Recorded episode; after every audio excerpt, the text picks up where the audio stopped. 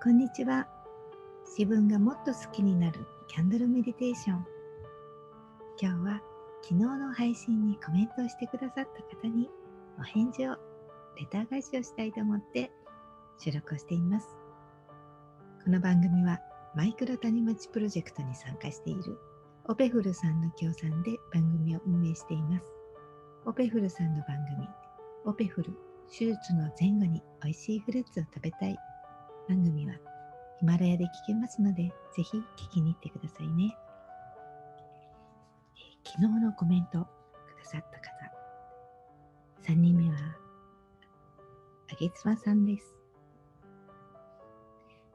ココさんもシーズでしたが、シーズは癒しの方も在籍されている。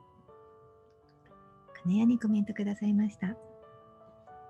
あげつまさん、ありがとうございます。そう、私が所属しているのは音声配信コミュニティシーズなんですね。ソルティさんが主催されて第1期に、え、募集している時に応募しました。たまたまね、あの夕方にライブ配信をされたんですよ。ソルティさんが。でその時に僕この時間にやったことないんですよっていうようなお話をされていてでそうなんだソルティさんはね、何ヶ月か前から多分知っていて、時々あのお邪魔していたんですけれども、そう、ライブに入ったのは初めてだったかな。で、その時に、そのコミュニティを作るっていうことをね、お話しされていて、えー、応援し合うのかって、本当初心者でもいいですよって。これから始めようと思っていらっしゃる方でもいいですよっていう話だったので、参加させていただいて、今に至ります。このヒマラヤでの配信はね、昨年末に始めたばかりで、まだまだ初心者なんですが、こうやってつながってくださると本当嬉しいです。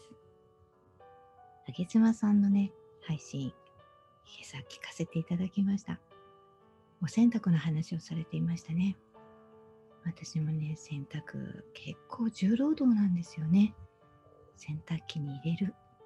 洗濯そのものはね洗濯機がしてくれるんですけどその洗濯機から出してね特に昔は干してましたからね。今はあの乾燥機で一気に干しちゃうことも多いんですけど 乾かしちゃうことも多いんですけど、一枚一枚洗濯物を干すって結構こう下に向いたりね上に向いたりで鏡越しとかねいろいろ背伸びもあるし結構全身使って重労働でね、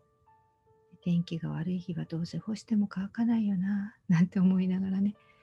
それでも少しでも水分がね、飛べば、ということで干していましたね。それも工夫してね、ちょっと時間ずれて干す位置変えてみたりとかね、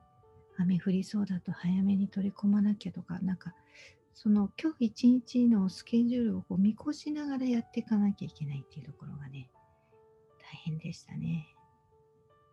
特にね、子供を育ててた時、あの、育児給食をとっていた時は、まあ一日家にいるので、そういう臨機応変できるんですけど、一応日中は私、布おむつにしていたんですね。なので毎日毎日布おむつを何十枚も干すのがね、えー、作業的には大変でしたね。ただね、干し終わるとすごく気分がいいんですよ、自分の。まあ、やった感ですかね。うん、こう毎日毎日こう、つけ置き洗いをして、翌朝ね、それだけで洗濯をして干す。雨の日だと大変なのでね、結構その布おむつのストックもいっぱい持っていましたね。ぎ妻さんはね、こう話がすごくテンポが良くて、あの元気が出る、元気をもらえる配信ですごくいいなと思って聞かせていただきました。あげつまさんは、夫の収入2.5倍に上げたい妻の泥挑戦の日々を配信されています。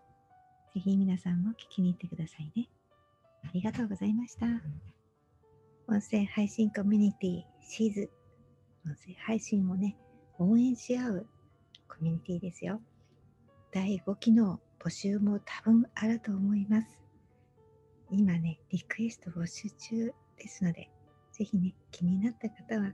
応募してみてくださいね。